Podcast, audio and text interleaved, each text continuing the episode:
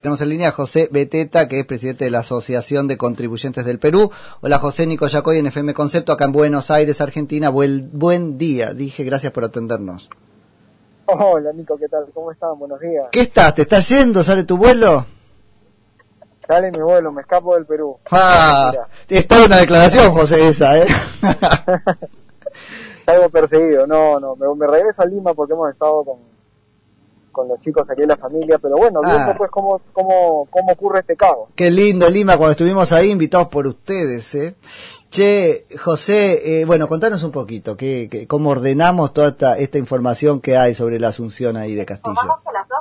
Claro, mira, te lo explico lo- de la manera más sencilla posible. Número uno, Castillo gana unas elecciones muy probablemente con fraude, robando votos en muchas mesas de votación en las que no había personeros de Fuerza Popular de Kiko Fujimori.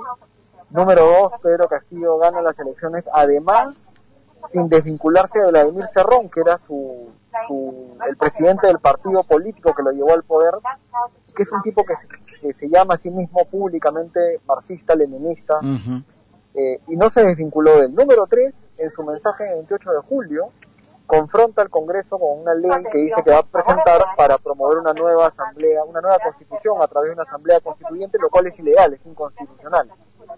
Número 4, nombra de primer ministro a un tipo que ha hecho apología del terrorismo públicamente en programas de radio y televisión el año pasado en distintas ocasiones.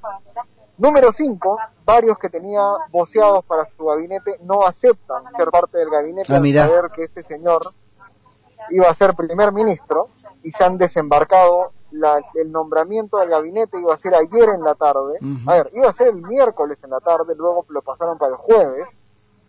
Y ayer en la noche, a las 11 de la noche, juramentaron 16 de 19 ministros. Con lo cual todavía no tenemos ministro de Economía, que es el, lo, lo más importante. Claro.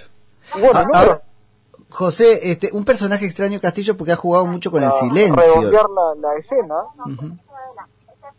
Exacto, pero bueno, para terminar, digamos, el Congreso, los políticos, los empresarios, todos están ahorita en una situación de contradicción y de caos. Eso. Al final sí, sí firmó y sí juramentó el primer ministro que te digo que había hecho apología al terrorismo. Entonces, ¿Por qué apología primer terrorismo? Contanos, contanos eso. Es un, es un dirigente de Perú Libre, que es el partido político de Castillo de Cusco, que en varias ocasiones ha dicho que Sendero Luminoso tenía una lucha legítima, digamos, y que los senderistas eran peruanos como nosotros y que había que entenderlo. Claro. Este, eh, imagínate. Entonces, además que tiene, además que tiene una historia, digamos, de, de mucha, digamos, radicalismo de izquierda, de activismo de izquierda contra las mineras, antiminero, antiempresa privada, antiempresas transnacionales, etcétera, etcétera. Che, ahí, ahí escucho que está- estás arriba del avión. ¡Qué envidia! che, este, José, última pregunta. Eh, de- después charlamos con más tiempo, si querés. Al final, ¿qué nos queda? Porque acá hemos, eh, eh, tenemos por los medios de comunicación retazos del, de- del este, discurso de Castillo de Asunción, ¿no? Dice hay que estar más tranquilo, dijo que va a defender la propiedad privada. No, ¿qué, qué, qué te queda a vos como conclusión? Ah, arrancó. Ahí está, no, está carreteando, te das cuenta, ¿no? Así que déjalo, déjalo, después lo volvemos a, a, a- tomar. Dale, eh, nada, un poco que nos hicieron interpretación conglobante de esto que conocemos. Ayer corrió mucho en los medios argentinos, ¿no es cierto? Algunas este, secuencias del discurso de Asunción de, de Castillo, sobre Sí. todo cuando dice, bueno, vamos a defender la propiedad privada y qué sé yo. La verdad es que yo no lo leí como un discurso de seguridad, al contrario, está, está- lo que en esa frase había era una defensa de las reformas que había que hacer, y esto era, si querés, el límite más o menos velado, ¿no? Eh, hay cosas que nos vamos a tocar, pero todavía no les contamos dónde, y después algunas medidas más relacionadas con la expulsión de los delincuentes extranjeros y etcétera. Ahí, José, te recuperamos. Último comentario para ya. Dale. hablar. Este, sí, simplemente te decía que el discurso de Castillo no ha sido tan moderado, ha sido No. bastante confrontacional y lo que queda ahora es esperar a ver el Congreso, a ver qué hace el Congreso. Esa es la, la solución ahora. Ok. Lo más probable es que el Congreso no le quiera dar la confianza a este gabinete y terminen otra vez una confrontación en la cual no se sabe si vacan al presidente o cierran el Congreso.